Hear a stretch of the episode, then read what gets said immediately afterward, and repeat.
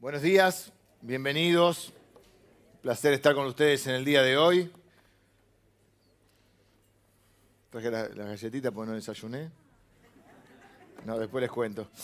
Eh, feliz de estar hoy. Estamos bien ahí.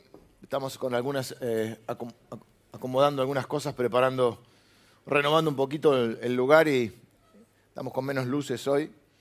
Y yo como soy rubio así se me refleja mucho. ¿Estoy bien ahí?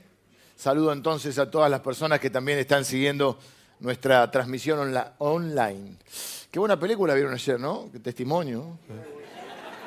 Eso es lo que nos quieren enseñar a los jóvenes, ¿no? Ah, muy bien. Cómo robar un banco. Aunque pensándolo, si fuera acá sería un acto de justicia, ¿no? Tanto que le sacan a los jubilados. Bueno, no nos montamos en esos temas hoy. Vamos a mirar la palabra de Dios. Eh, vamos a em- empezar una serie nueva hoy. Terminamos la serie sobre, aunque se van, todo tiene que ver con todo.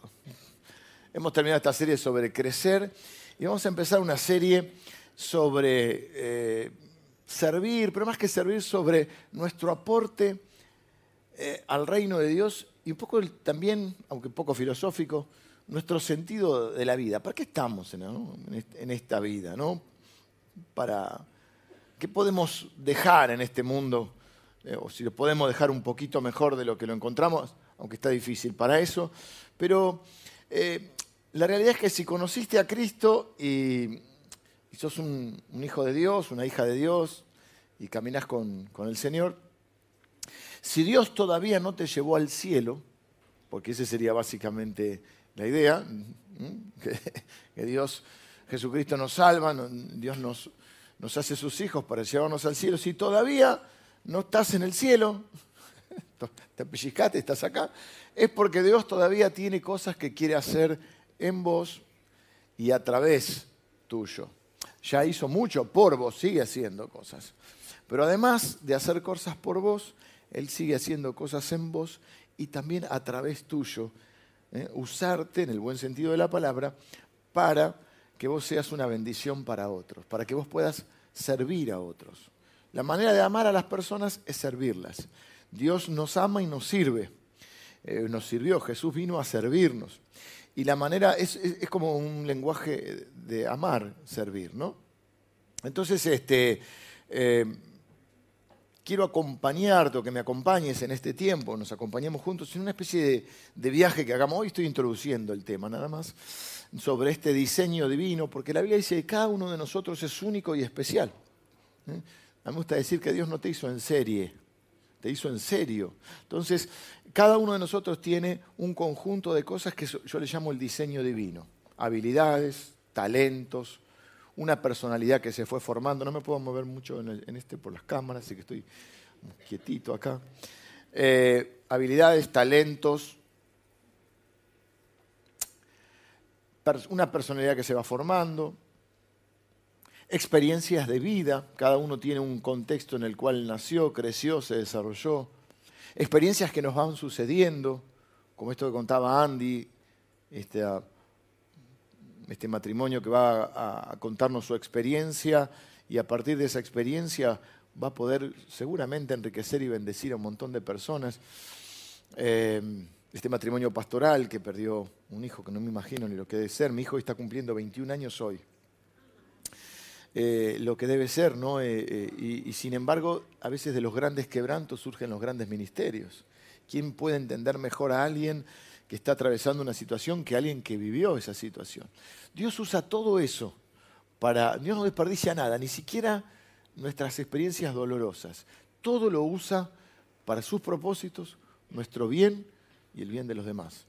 Y y mi idea es que en este mes podamos juntos hacer como un camino medio de introspección, conocernos un poco más, saber algunas cosas de las dinámicas de Dios, pero también algunas cosas de, de poder pensar, a ver, cuáles son mis talentos, cuáles son mis habilidades, cuáles son mis dones, qué experiencias he vivido en esta vida con las cuales puedo eh, bendecir a otros. Y así este, ir un poco viendo ese diseño divino para poder eh, plasmarlo todo eso en nuestro deseo de hacer ese aporte para el reino de Dios y bendecir a las personas. Y además está relacionado, les decía, con madurar, porque yo creo que es muy difícil, estoy queriendo ser elegante, honestamente no creo que puedas madurar sin servir. No creo que puedas crecer sin servir. Parte del desarrollo, parte de la madurez, parte del crecimiento viene con el servicio y un poco lo voy a explicar en unos minutos. Eh, todos hemos parte, creo, en algún momento hemos sido parte de algún equipo. Los que nos gusta el deporte, ni hablar. Pero ah, por ahí fuiste parte de un equipo de estudio en, la escuela, te hacían, viste, siempre que de la prueba, en grupos, pedíamos, yo pedía en grupos, en grupos, profesores en grupos. Y buscaba algunos, viste, que eran, o algunas, mejor dicho, eh, que eran, copiaban todo, tenían todos los apuntes y que eran un poquito más. No es que uno quería que le hagan el trabajo, pero eh, se sentía más seguro. Eh, por ahí tuviste una banda de música, por ahí en el trabajo, formas parte de un equipo de ventas o un equipo de de, acompañamiento al cliente, de algún área, estás en algún área de producción, eh, una banda, deportes, la escuela, eh, el trabajo. Bueno, de alguna manera, cuando uno forma parte de un equipo, algo clave y esencial es saber qué papel jugás, qué rol tenés, qué función, cuál va a ser tu aporte, cuál es tu responsabilidad, qué es lo que se espera de vos. Y, un poco es saber, eh, si, por eso, si fuera un... Eh, eh, a nosotros nos gusta mucho, yo digo a nosotros, pero es a mí el deporte. Es si vos estás en un equipo, tenés que saber de qué jugás. Y un poco la idea de esta serie es ayudarte a descubrir cuál es tu rol, cuál puede ser tu aporte. que seguramente muchos ya hacen un montón de un aporte significativo en el reino de Dios, pero también es cierto que en esto de de nuestro recorrer y nuestro caminar con, Cristo van cambiando a veces nuestras funciones, no podemos hacer siempre lo mismo, eh, por, cuestión de, edad, de madurez y de un montón de cosas, hay momentos en la vida que jugamos en un lugar de la cancha y ahora a veces jugamos en otro lugar. Lo que está claro es que si sos parte del equipo de Jesús, como me gusta decirle a mí, en el equipo de Jesús está la particularidad. Bueno, igual es diferente a los deportes. En los deportes, por ejemplo, a mí me gusta mucho jugar al fútbol, cada vez puedo jugar menos, no porque me guste menos, sino porque no sé si voy a dejar el fútbol, el fútbol me va a dejar a mí. Pero eh, ahora tengo que reconocer que soy más espectador que jugador. Poquito puedo jugar. Em, y en los deportes pasa que hay, por ejemplo, en el fútbol hay 22 jugadores, no, otros deportes también tienen la misma dinámica, pero el fútbol, digo, porque se da que tiene muchos adeptos, muchos fanáticos, que hay 22 espectadores, pero capaz, 22 eh, jugadores, pero capaz que hay 40.000 espectadores en las tribunas, fanáticos. Bueno, en el equipo de Jesús no hay tribunas, no hay fanáticos. Bueno, hay tribunas, pero no, o sos jugador o no sos parte del equipo. Es decir, las tribunas están los que nos precedieron, dice Hebreos capítulo 12. Dice que hay una nube de testigos que dice, corramos con paciencia la carrera que tenemos por delante. O sea, ahora no da el ejemplo de fútbol, sino el ejemplo de una carrera, porque eran los deportes de esa época, tipo maratón. Dice, bueno, en el estadio hay una carrera, corramos con paciencia, dice, puesto los ojos en Jesús, viendo la nube, o sea, los que nos están viendo son la nube de testigos. Los espectadores son los que están en Hebreos 11, que son los héroes de la fe. Y me gusta porque eran héroes, pero no eran Superman. Que, viste, no, no. Así es héroe cualquiera. Te pones el calzoncillo arriba del pantalón, tenés la kriptonita y después salís volando. Cosa que es fantástica volar, ¿no? Me encantaría. Pero héroes son estas personas que eran te las describe de carne y hueso y sin embargo pudieron sobreponerse a un montón de cosas para poder marcar una diferencia.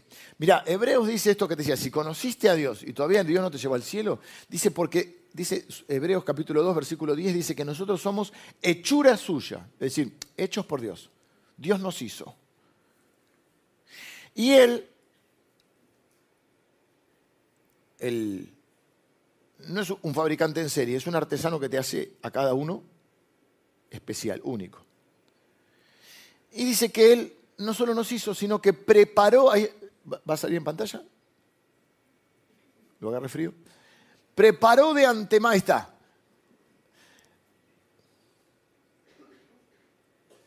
No. Señor director. Efesios 2.10. Dice que Él preparó de antemano las obras para que nosotros las hiciéramos. O sea, vos vas caminando.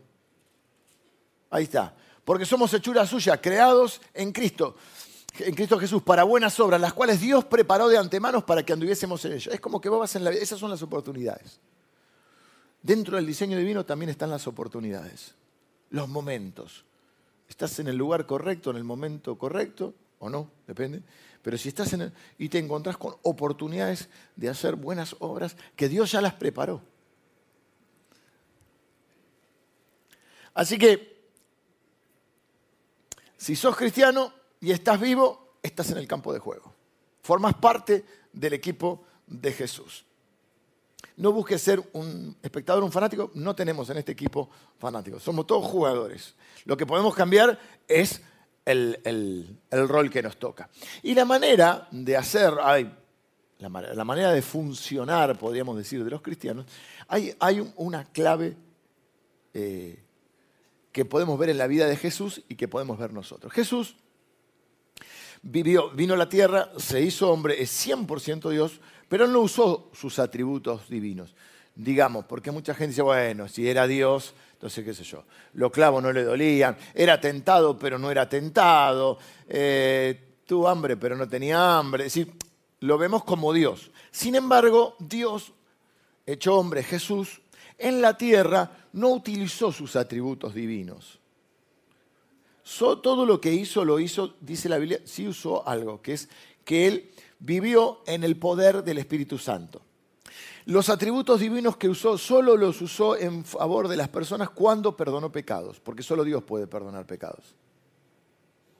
Decía, tus pecados te son perdonados. Por eso lo, envían a la cruz. No lo envían a la cruz por alimentar a los, eh, necesitados, no lo envían a la cruz por sanar a los enfermos. Nadie tenía problema con eso, como hoy. La gente no tiene problemas con que la iglesia ayude social. La gente tiene problemas cuando uno predica a Cristo. Es lo mismo, Jesucristo, cuando Él dijo que era Dios y cuando Él cuando Él perdona pecado está diciendo que es Dios, ahí es donde todo el mundo se pone como, loco y entonces se, se, cumple lo que ya estaba previsto, igual que Jesús fuese a la cruz. Pero Jesús luego su vida la vivió como un ser humano, porque Él era un ser humano también, se hizo hombre. Y entonces, por eso se habla de la doctrina de la encarnación. Entonces, pero ahí lo pudo hacer en el poder del Espíritu Santo. Si leemos, por ejemplo, rápido hago un paneo, el Evangelio de Lucas, que habla de la vida de Jesús, dicen en el capítulo 3, capítulo 3 que cuando fue bautizado se abrieron los cielos y descendió sobre él el Espíritu Santo. En el capítulo 4 fue llevado por el Espíritu Santo al desierto para ser tentado. Resistió la tentación en poder del Espíritu Santo. Vuelve del desierto, se para en la iglesia y dice, el Espíritu del Señor está sobre mí. Me ungió Dios para dar buenas nuevas a los pobres, sanar a los quebrantados de corazón, traer libertad a los cautivos, dar vista a los ciegos, sanar eh, predicar el año agradable del Señor, traerle buenas noticias a los pobres. Es decir, todo lo que él iba a hacer, lo que es el resumen de su ministerio, él dice que lo puede hacer porque me ungió Dios con el Espíritu Santo. Y en el libro de los Hechos, que lo escribe el propio Lucas, o sea, Lucas escribe la vida de Jesús y en Hechos escribe la vida del pueblo de Jesús, dice que les dice, ustedes van a ser testigos hasta lo último de la tierra, pero tienen que esperar que venga el Espíritu Santo. Si no, no pueden hacer nada, no pueden funcionar su trabajo va a ser estéril, no va a tener fruto. La única manera es que esperen ¿eh? cuando sean investidos de poder de lo alto, cuando venga sobre ustedes el Espíritu Santo. Eso lo dice en capítulo 1, en el capítulo 2, efectivamente se produce una manifestación ahí de viento y qué sé yo, y de repente el Espíritu Santo viene sobre ellos y comienzan a predicar el Evangelio y dice que todos fueron llenos del Espíritu Santo. Así que la manera de poder servir a Dios es en el poder del Espíritu Santo. Dios te va a dar algo que se conoce como dones. Los dones los da el Espíritu Santo, son habilidades sobrenaturales, o sea, que producen un efecto sobrenatural dos personas hacen lo mismo y no tienen el mismo fruto. ¿Por qué? Porque hay un efecto sobrenatural que produce ese don, el don y regalo significa lo mismo. Es decir, que el Espíritu Santo nos va a dar dones espirituales, lo que la Biblia llama dones espirituales, capacidades sobrenaturales o que producen efectos sobrenaturales. Hay varias listas, las vamos a ir viendo, no las vamos a explicar hoy, solo estoy introduciendo el tema. Hay test, tipo la revista para ti, ¿viste? Te haces 27 preguntas para saber cómo, si sos un, buen, iba a decir un buen amante, queda feo. Eh, un, buen qué, qué, dice la, la revista para ti no, la vi nunca, yo compraba el gráfico. Eh,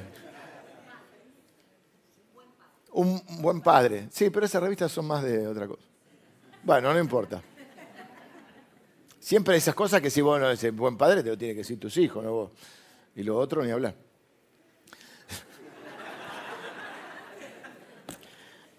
El Espíritu Santo, quiero que me gusta decir esto, el Espíritu Santo te da dones, pero el don fundamental que te da es el mismo.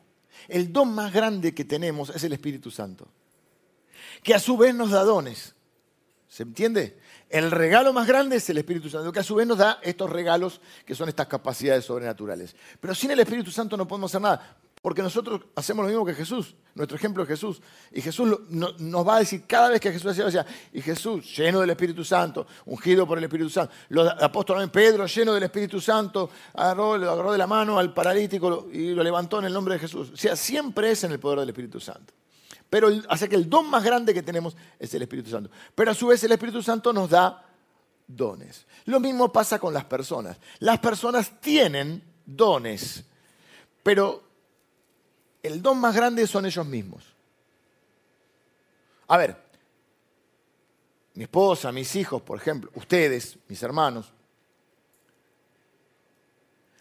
tienen dones, pero ustedes son un don. O sea, mi esposa es un regalo de Dios para mí. Mis hijos son un regalo de Dios. Ellos son un, don. No solo los dones que tienen. Ustedes, cada uno de ustedes, es un regalo para esta congregación. Su aporte es vital y significativo. Ustedes son un regalo de Dios, una bendición. Vos tenés, uno vive de acuerdo a lo que cree. Y si vos crees que eso es una bendición, vas a ser una bendición. Y lo mejor que alguien puede decir es que vos sos una bendición para su vida. Es el mejor, lo mejor que alguien puede decir, creo, de uno es eso. El test de para ti que decía buen padre, suponete, que mi hijo diga, mi papá es una bendición. Que mi hija diga, mi papá es una bendición para mí. Eso es mejor que cualquier cosa. Mi hermano es una bendición. Mi hermana es una bendición. Entonces, nosotros, eh, por lo menos quiero enfocarme en esta iglesia, en las personas, no en lo que hacen. Lo que hacen, vamos a hablar de lo que hacen, pero quiero dejar en claro esto. Más importante que tu don, porque todo esto genera, ahí qué don tengo y qué, y que, cómo, está bueno conocerse y saber cómo puedes aportar al reino de Dios. Pero tu valoración es por lo que sos, no por lo que haces. Estar centrados en eso. A veces vienen las personas de otras iglesias, y entiendo, lo hacen con un, buen sentido de servirse. Yo en la otra iglesia tocaba el piano pero no sos un piano con patas. Y honestamente lo último que me, dicho, lo último que me importa en el primer momento que, estás viniendo a la iglesia es qué hacías o qué sabes hacer. Lo que queremos ver es que estés bien y cómo te podemos acompañar en ese primer tiempo. Y si vos tomaste un tiempo, adorar al Señor sin responsabilidades, eh, escuchar la palabra, quizás necesitas, no sé, Dios sabe lo que cada uno necesita, pero no ese sentido utilitario. De porque uno dice, quiero que Dios me use, y, ah, pero, y lo decimos en el buen sentido, pero fíjense que queda feo cuando alguien dice, eh, alguien me usó. Usar a las personas no es algo bueno. Ahora, Dios nos usa quiere decir es otra cosa. Y ahora te voy a explicar por qué Dios nos usa, por qué nos da dones. Pero ante todo, el Espíritu Santo es el don, luego Él te da dones adicionales o regalos adicionales. Vos sos un regalo de Dios para esta congregación, para, espero que para tu familia también, y nosotros queremos centrarnos en amar a las personas por lo que son, no por lo que hacen. Que será una consecuencia. ¿Por qué digo esto? A ver, alguna vez quizá escuchaste, Dios te necesita. Yo honestamente creo que Dios no te necesita. Te tiré abajo el, la autoestima así, tac. Dios no te necesita, Dios no me necesita. Dios quiere trabajar conmigo, que es otra cosa. Vamos a poner el ejemplo de un padre que va a trabajar con sus hijos. ¿Hay algún eh, eh, hermano acá? No sé si está mi amigo por ahí. ¿Hay algún constructor? Bueno, Ruti tiene su equipo ahí. ¿Alguien que va a un, carpintero? Estamos flojos de oficio. Vamos a una escuela de oficio. Mecánico. ¿Algún amigo mío mecánico? mis amigos no vinieron hoy. No vino el constructor, no vino. Me deben estar mirando. Eh, vos que sos mecánico, vos que sos constructor, sabés a qué me refiero. Eh, otro oficio. Plomero. Oh, tampoco vino mi amigo plomero. Viene la noche mi amigo plomero. Está el hijo que es plomero. También, ahí está. Pero vos cuando vas, ahí está, eso es muy justo, me acordé. Sí, mira. Pero bueno, cualquier otro oficio también sirve o cualquier otro trabajo. Que sea la oficina. Lo que pasa es que yo, mi papá eh, trabajaba, cuando de chico no, pero después cuando ya trabajaba en una oficina. Y uno dice, qué bien, ¿qué hará? Sabes bien, que querés ir al trabajo de tu papá, ¿viste? También me acordé que ayer se acordaba, anoche, estaba mi, hijo con algunos amigos celebrando el cumpleaños, es porque salió antes, a la tarde. Se acordaba de esas cosas que quedan grabadas. Algún día, no sé si se sintió mal en la escuela o no, o, no sé qué pasó, que lo fui a buscar a la escuela. Mi hijo estaba trabajando en otro lado también. Y me lo traje para, para la iglesia. Yo tenía que venir a la iglesia y me traje. Y él se acuerda de ese día, porque yo tenía unos jueguitos en la compu. No es que se acuerda por mí, se acuerda por los jueguitos de la compu. Y de ahí que fuimos a ver otras cosas. A mi hija le pasó algo similar. A mí se me mezclan las dos experiencias, porque estoy grande, entonces, y mis hijos están grandes, y esto fue hace muchos años. Se me mezclan las dos experiencias. Un día me acuerdo que vine con, mi hijo, con mi hija, y me acuerdo de la oficina, que era otra, otro lugar. Cuando un padre lleva al hijo a trabajar, por eso decía, en en la construcción o en cualquier lado, o en tu casa vas a hacer el arreglo de algo y tenés un nene chiquito que te quiere ayudar, o vos te lo llevas a... O lavar el auto. Ahí está, es ese ejemplo. Mi papá tenía un Falcon. Y siempre decía, bueno, hijo, vos lavás la rueda. Eh, siempre, te mandaban a lavar la rueda. Viste que estaba llena de barro. Decimos una quinta que había barro, siempre llena de barro. Y déjame lavar la chapa. Yo creo que tenía en el fondo dudas de que le, raye el auto. Viste que antes el auto era como, mm, no se podía. Bueno. Entonces, en realidad, cuando vos llevas a tu hijo a trabajar con vos, no lo espero, que no lo, no lo llevas para explotarlo. En realidad, no es tampoco que mucho lo necesitas. Estamos hablando de un hijo chico. Sino que en realidad lo llevas para que esté con vos. Para conocerlo un poco, para pasar un poco de tiempo juntos, para prepararlo, para que aprenda, para que él te conozca. Y así vas construyendo relación. Hay un montón de formas de construir relación. Ir a la cancha es un buen ejercicio. Traerlo a la iglesia es otro buen ejercicio. Es primero la iglesia, después la cancha. Jesús, en un momento de su vida, está haciendo algunos milagros y lo critican porque es el día del día de reposo. Y para ellos el día de reposo, el sábado, era como que no se podía hacer nada. Entonces, no, ¿cómo? Si vos vinieras de Dios, no harías nada. Y entonces él dice, mi padre ahora está trabajando, o hasta ahora trabaja, y yo trabajo. Si mi padre está trabajando, yo estoy trabajando. Es decir, Jesús trabajaba asociado al Padre.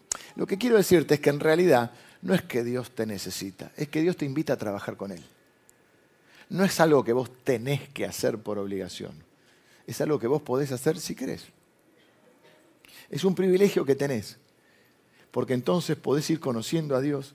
Dios te va conociendo, Dios te conoce, pero bueno, se van conociendo y van construyendo relación. Dios lo podría hacer sin vos. Si Dios quisiera, eh, uno de mis dones más fuertes es el evangelismo, si Dios quisiera que la gente se convirtiese, y podría ser un milagro en cada esquina de, cada ciudad importante, y si está, y no, algo así pero dice la Biblia que agradó a Dios salvar a los, creyentes por la locura de la predicación. Dios le gusta trabajar asociado al hombre. Eso me saca un montón de cargas a mí. Porque a veces cuando estoy medio pasado de vueltas, digo, no, porque en la iglesia esto, lo otro, y allá y acá. Y en un momento digo, bueno, en la iglesia es tuya, Señor, no es mía. Es antes de mí, será después de mí. Eh, vos estás más interesado que yo. ¿Qué quiero decir con esto? Que Dios ya está trabajando. Dios quiere enseñar a la gente.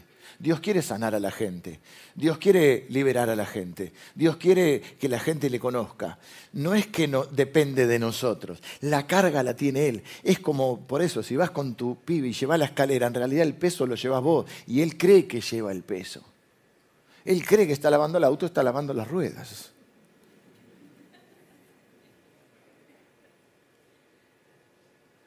Es un privilegio que Dios nos da. No es algo que tenés que hacer por obligación. Es decir, Dios no te necesita, Dios te ama. Y quiere trabajar con vos. Quiere hacer cosas juntas, buenas obras. Entonces hay alguien que está, eh, necesita eh, que alguien le muestre misericordia.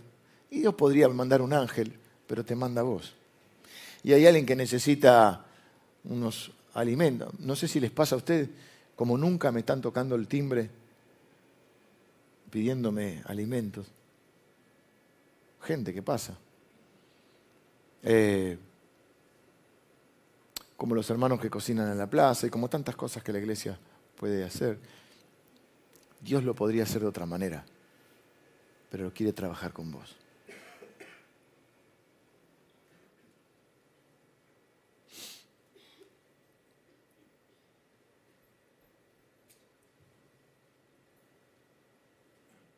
Todo, todo lo que, que sucede en tu vida, Dios lo usa. Ese es el diseño divino. Habilidades, talento. Algunos son talentosos para las artes. Me tendrías que ver a mí viendo como dibujo. O sea, el chico de cuatro años creo que le sale más parecido el dibujo. Mejor que... Eh, otros son buenos para la música, otros son buenos para los deportes, Dios usa todo. Acá tenemos clase de funciones. Eh, otros son buenos para la tecnología. Esos son talentos, habilidades. Luego vamos a ver ahora los... Les voy a leer nomás la lista de dones espirituales para que puedan tener una idea. A eso se le suman las vivencias y las experiencias. Y de todo eso Dios va a hacer algo. Primera Pedro, capítulo 4, ahí va a decir que los dones que tenemos, estos estas habilidades sobrenaturales, no son para lucirnos, para decir, ay, che, ¿cuál te tocó? No es el álbum de figuritas, ¿cuál te tocó a vos? A mí me tocó profecía, ah, a mí me tocó misericordia, a mí me tocó, a mí me tocó sabiduría, a mí me tocó palabra de ciencia, no, a mí me tocó este, liderazgo, no, a mí me tocó administración. No, no es, es, dice que es para servir a los demás. La manera que mostramos amor a los demás es sirviéndolos de alguna manera. Entonces, Primera Pedro, capítulo 4, va a decir, cada uno, según el don que ha recibido, ministrelo a los otros, o sea, sirva al otro con ese don. Ministrar significa servir. Ministro a los otros, de acuerdo, o algo así como dice, a la como buenos administradores de la multiforme gracia de Dios. Multiforme quiere decir que es de muchas o de múltiples formas con las cuales cada uno puede servir a Dios. A veces hay personas que no se sienten conectadas en la iglesia. Yo les sugiero que comiencen a servir.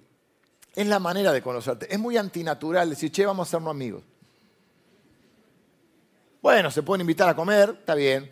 Pero uno se va conociendo en el trabajo. Seguramente muchos de los amigos que ustedes tienen son de la escuela, del trabajo, y si son de la iglesia es porque participan en algún tipo de actividad juntos.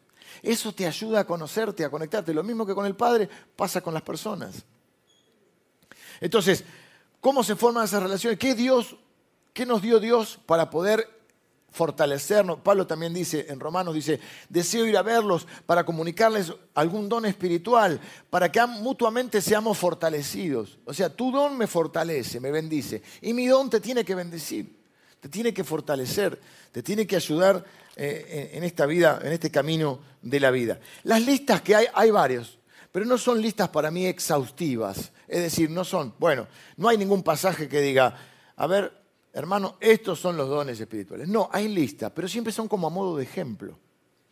Entonces, por ejemplo, el capítulo 12 eh, de, de Primera Corintios, les nombro algunos. Dice, porque a cada uno les da la manifestación del Espíritu para provecho. Porque a este es dado por el Espíritu palabra de sabiduría, a otro palabra de ciencia, según el mismo Espíritu. Eh, ven, los dones son diferentes, el Espíritu es el mismo. A otros fe por el mismo Espíritu, a otros dones de sanidades por el mismo Espíritu, a otros el hacer milagros, a otro profecía, a otro discernimiento de espíritus, es decir, si algo viene de Dios o no viene de Dios, a, otro, a algunos eh, diferentes o diversos géneros de lenguas, es un lenguaje espiritual, a otros interpretación de lenguas para que sea de provecho para los otros. Pero todas estas cosas las hace uno y el mismo Espíritu, repartiendo a cada uno en particular como Él quiere no como nosotros queremos, como Él quiere. Porque así como el cuerpo es uno y tiene muchos miembros, pero todos los miembros del cuerpo, siendo muchos, son un solo cuerpo, así también en Cristo. Ahí empieza a hablar de la figura del cuerpo. Dice, todos son importantes, todos son necesarios. Es decir, no puede estar la cabeza si no está el cuello. La cabeza necesita el cuello y el cuello a la cabeza. La mano necesita, o mejor dicho, el dedo necesita la mano. Y dice ahí, no puede decirle el pie, no le puede decir a la mano, porque no soy mano, no soy parte del cuerpo. Así que cada uno, según, es el mismo espíritu, pero el espíritu da como él quiere. Eso no significa que a lo largo de nuestra vida Dios puede ir añadiendo dones, pero primero pienso yo que los que no dio para que los usemos. Y la trampa en esto es, es la comparación. No te compares con los dones que otro tiene, porque vos sos único y especial. A veces eso nos puede o desanimar porque nos comparamos con otros y pensamos que quizá nosotros no servimos porque no tenemos esos dones, porque hay dones por ahí que ahí lo va a decir también 1 Corintios 2, va a decir que hay dones que por ahí son más visibles que otros. Dice, sin embargo, en el cuerpo, no lo quiero decir esto para no meter la pata, dice, ante todo, los miembros del cuerpo que parecen más débiles son los más necesarios y aquellos del cuerpo que nos parecen menos dignos, a estos vestimos más dignamente. Y los que son menos decorosos se tratan con más decoro. Y hay, hay, hay partes del cuerpo que no se ven pero son fundamentales. El corazón. Bueno, ahora se ven por la ecografía y todas esas cosas. Es decir, todos, cada uno de nosotros. No tenés que... Los errores que podés cometer es creer que tenés un don que no tenés. No asumir que tenés un don que sí tenés pero no, yo no, yo no sirvo para esto. O compararte con el otro y querer el don que tiene el otro. Entonces no vas a ser feliz porque no vas a poder desarrollarte en los dones que sí Dios te dio. Los dones son esas capacidades que Dios te dio. Que luego obviamente Dios, de acuerdo a las circunstancias, a veces manifiesta otros dones porque a lo largo de la vida vamos cambiando de función. Romanos 12, les leo así para que tengan también una idea de algunos dones que dice. De manera que teniendo diferentes dones según la gracia que nos es dada, si el de profecía, eh, úsese conforme a la medida de la fe, o si de servicio en servir, o el que enseña en la enseñanza, el que exhorta o es el que anima, el que motiva, eh, eh, en la exhortación, el que reparte, o sea, el generoso, el que da con liberalidad, con generosidad. Está el don de dar. Hay gente que tiene un don.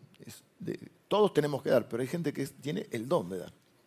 Esa gente realmente es muy bendecida también porque Dios da el semilla al que siembra. El que preside, que es el que dirige con solicitud, el que hace misericordia con alegría. Bueno, y ahí sigue hablando. Sí. Ahora, hay otros pasajes que también hay algunos dones. Algunos creen que, bueno, estos son los dones. Yo creo que es a modo de ejemplo, porque en ningún momento dice, esta es la lista. E incluso hay pasajes, hablábamos con Emilio en el primer servicio, en el Antiguo Testamento dice que en la construcción del templo hay, dos a los cuales se les dieron dones especiales para la construcción del templo. En 1 Corintios 7, Pablo dice que tiene un don, no sé, no sé si muchos lo van a creer acá, es el don del celibato. No se saben cuál es el don del celibato. No sé, yo no lo pediría. Eh, no suena como un regalo. Pero lo dejo a tu criterio. Pero sigamos. Un don espiritual entonces es una habilidad espiritual, eh, perdón, es una habilidad que el Espíritu te da para ayudar y bendecir a otros y para con eso fortalecer a las demás personas. Ahora, dice la Biblia que por lo menos, cada, dice a cada uno según el don que recibe. Así que por lo menos todos tenemos alguna un, don espiritual. El don, hay cosas que hacemos todos, pero es increíble cuando ves que alguien está funcionando en el don. Vos lo ves y, produce un resultado diferente. Por ejemplo, predicar el Evangelio, todos tenemos que predicar, pero la persona que tiene el don de evangelista y está hablando con alguien, ¿no? Eh, evangelismo personal me refiero, no de púlpito. Y voy a decir, dijo lo mismo. A mí no se me convierte nadie, se le convierte en todo. ¿Por qué? Porque tiene el don. Tiene el don. Es increíble cuando ves a alguien funcionar en el don. No sé si te ha pasado. ¿Eh? Hay gente que tiene, eh, todos tenemos dones, tiene un don, bueno, que lo ha desarrollado por ahí y, que es increíble ver lo que cambia es el resultado que da. O sea, hay cosas que igual tenemos que hacer todos. Todos tenemos que predicar, todos tenemos que orar, todos tenemos que tener fe, pero hay gente que tiene el don de la fe. Es un don, ahí dice la fe. Esta semana, por otras razones, por, mi otro trabajo, estuve con eh, el hermano Anacondia y estuve conversando un rato con él. Eh, ahí está, por ejemplo. Sí, ya lo contesto, pero.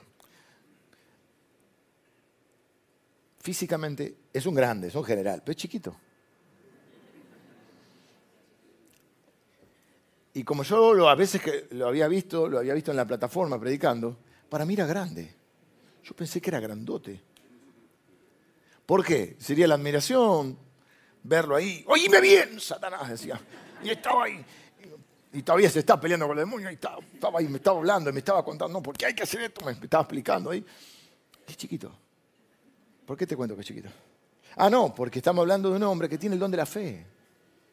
Y vos podés discutir, no, si creo o no creo, pero si, si tenés un enfermo, lo llevas. Eh, todos tenemos fe. Él tiene el don de la fe, que normalmente va asociado al don de hacer milagros, sanidades. Así que en este camino no es mirar qué dones tienen los otros, sino es, vamos a empezar este camino en donde vamos a pensar, ¿cuáles son mis capacidades? ¿Cuáles son mis talentos? ¿Cuáles son mis dones? ¿Cuáles son mis experiencias de vida? ¿Cuál es mi formación? ¿Cuál es mi contexto? También hay grados, no solo dones, sino grados. Por ejemplo, el don de liderazgo. Hay grados de liderazgo que tienen que ver, por ejemplo, no es más ni menos, pero decir, hay personas que pueden tener el don de liderazgo para liderar un grupo pequeño, 10 personas. Hay gente que puede tener un, don para liderar una iglesia de una determinada cantidad de personas, de un tamaño. Y hay personas que lideran por ahí una iglesia más numerosa. No es que sea más importante o menos, son los grados de dones que Dios te da. Seguramente hay otros dones, porque realmente hay más de uno, y entonces hay una combinación de dones que hace que Dios nos ponga en el lugar justo para hacer lo que Él quiere que hagamos. Quizá, por ejemplo, en una iglesia más numerosa, el, líder tenga, el pastor tenga el, don de liderazgo, pero quizá tenga algún don relacionado con la administración, y en una iglesia más pequeña el pastor tenga más eh, asociado un don, eh, diríamos, de, de, pastoreo individual. ¿no? un don de, quizá de, aconsejamiento, un don, un don de más, porque por eso Dios lo pone ahí. Ahora, quiero hacer esta diferencia. Y con esto ya voy cerrando. Hay una diferencia entre tus dones y tu carácter. A veces las personas están ansiosas porque tienen el don, porque el don te lo da Dios y el carácter se desarrolla. Para no poner a nadie en, un aprieto, me voy a utilizar, me voy a inmolar una vez más por, por ustedes. Yo empecé a predicar a los 20, más o menos, 20, 21, no me acuerdo. Esporádicamente, no todos los domingos, pero predicar. Y fui pastor principal de esta iglesia a los 33. En ese momento decían que pastor joven. Ahora dicen que pastor maduro mis dones se adelantaron a mi madurez, lo cual hizo que cometiera muchos errores. Dije muchas cosas que no debía hacer, hice cosas que no debía hacer.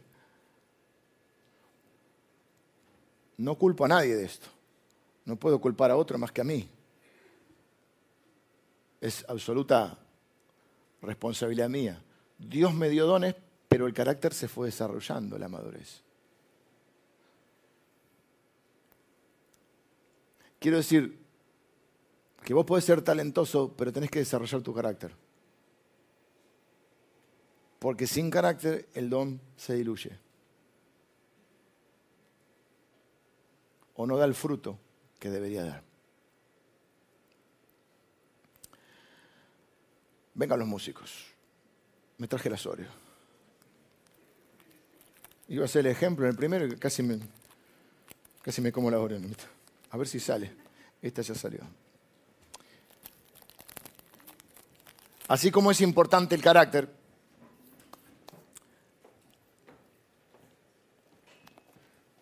quiero mostrarte algo. Primera Corintios 12 habla de dones. Primera Corintios, Corintios 14 habla de dones. La pregunta es, ¿de qué habla Primera Corintios 13? Del amor. ¿Qué hace el amor ahí en el medio? ¿Por qué está ese capítulo ahí?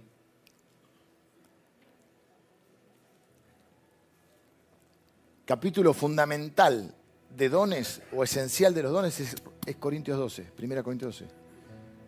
Cuando alguien que conoce un poco la Biblia piensa en dones, piensa en Romanos 12 o, o Corintios 12.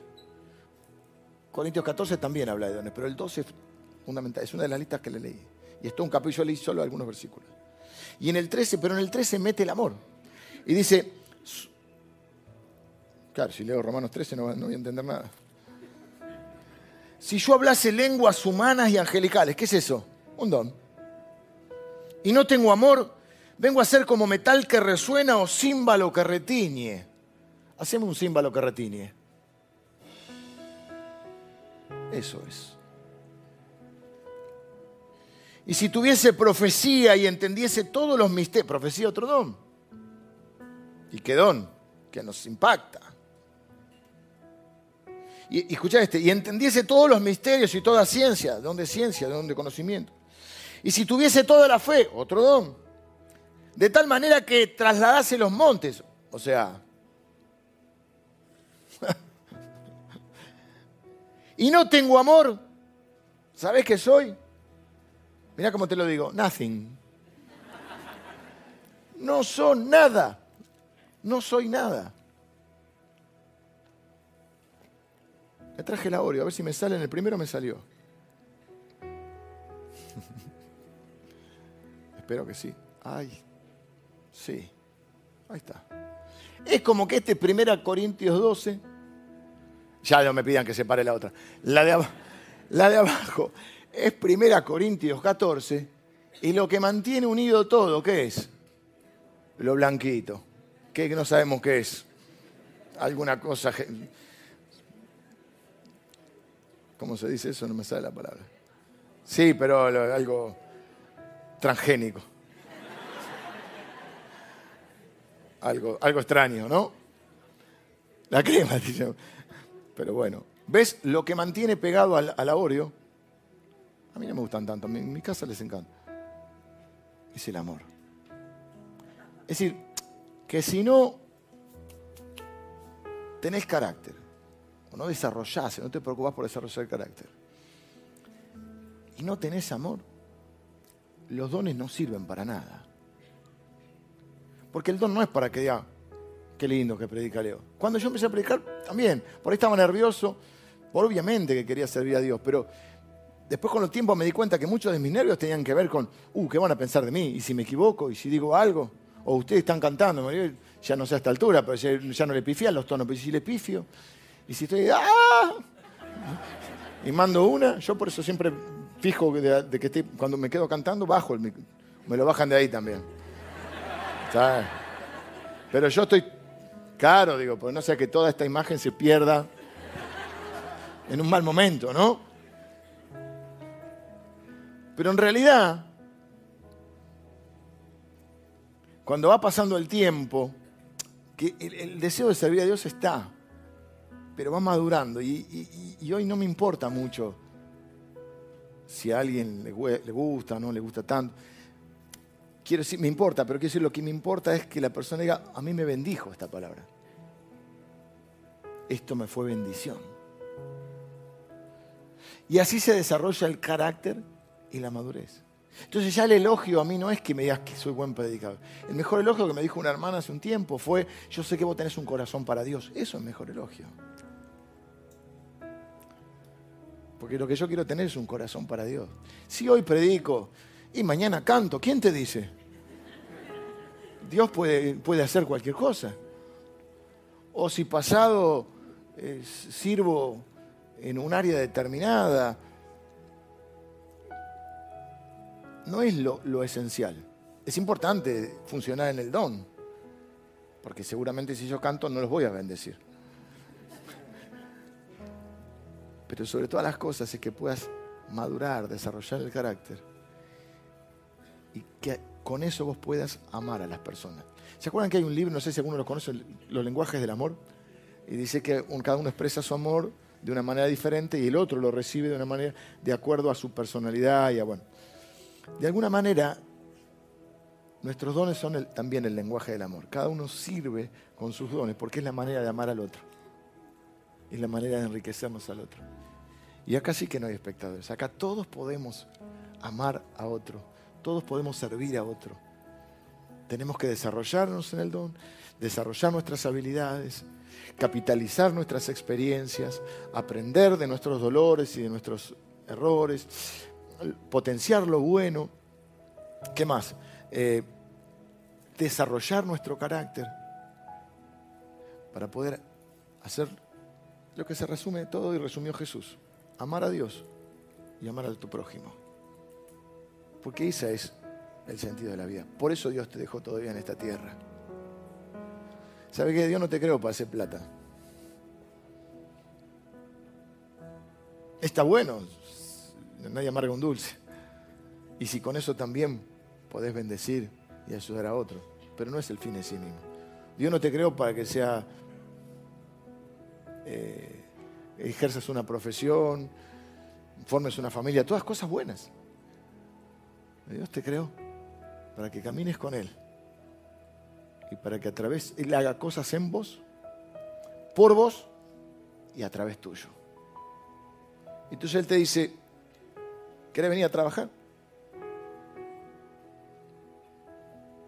No, que es muy pesado el trabajo. No, la carga la lleva Él.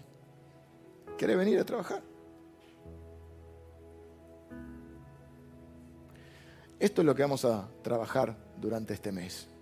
Vamos a hacer ese viaje un poco para adentro, conocernos un poco más y ver todo esto que les estoy contando. Pero todos los domingos, cómanse una Oreo antes de... Para acordarse que sin eso no somos nada. Yo no quiero que esta iglesia sea conocida, me encanta que esta iglesia, yo sé que el recurso humano es lo más grande que tenemos, lo más fuerte que tenemos. Tenemos recursos humanos para todo, habilidades, gente preparada, de todo. Y estoy feliz de eso. Pero siempre mi oración es que esta iglesia sea conocida porque sea una iglesia donde se pueda percibir el amor. Y la persona que venga acá se sienta amada, respetada, tal como es. Amada como es. Y así pueda conocer a Dios o pueda crecer en el conocimiento de Dios. Vamos a orar. Señor, te doy gracias por tu palabra. Gracias por el don del Espíritu Santo, que es el regalo más grande, sin el cual no podríamos ni, vivir ni funcionar en esta vida. Señor, gracias también por, por ese diseño divino, porque, por entender que a cada uno de nosotros nos hiciste únicos y especiales y, porque te tomaste el trabajo, Señor. Porque nada es al azar en nuestra vida. Señor, porque nos hiciste y preparaste aquellas buenas obras para que en el recorrido de nuestra vida nos vayamos teniendo esas oportunidades de servir, ser servidos, de amar y ser amados. Señor, gracias por, por cada uno de mis hermanos, de mis hermanas, que me bendicen con sus dones, pero sobre todo gracias por ellos. Ellos son un don. Ellos son una bendición. Señor, que podamos capitalizar todas las experiencias vividas, las buenas y las no tan buenas. Que podamos seguir aprendiendo, seguir creciendo, seguir, madurando. Señor, que podamos eh, conocernos un poco más y ver ¿Cuáles son esas habilidades, talentos con los cuales podemos bendecir a nuestros hermanos, a las personas que están en nuestro camino y a la iglesia, a tu cuerpo, Señor? Padre, pero por sobre todas las cosas, que ese amor que derramaste en nuestros corazones, con el cual nos has amado, se manifieste en nuestra vida. Los dones son diferentes, pero el fruto, Señor, es el mismo. Y el fruto de tu espíritu empieza con el amor. Así que, Señor, sobre todas las cosas, que eso sea lo que nos distinga y nos caracterice. Como esa gente que te ama y que ama a su prójimo. Señor, oro por cada persona que está deseosa y anhelante de aportar a tu reino, Señor, de servir a tu reino y de formar parte de tu equipo. En el nombre de Jesús. Amén. Amén.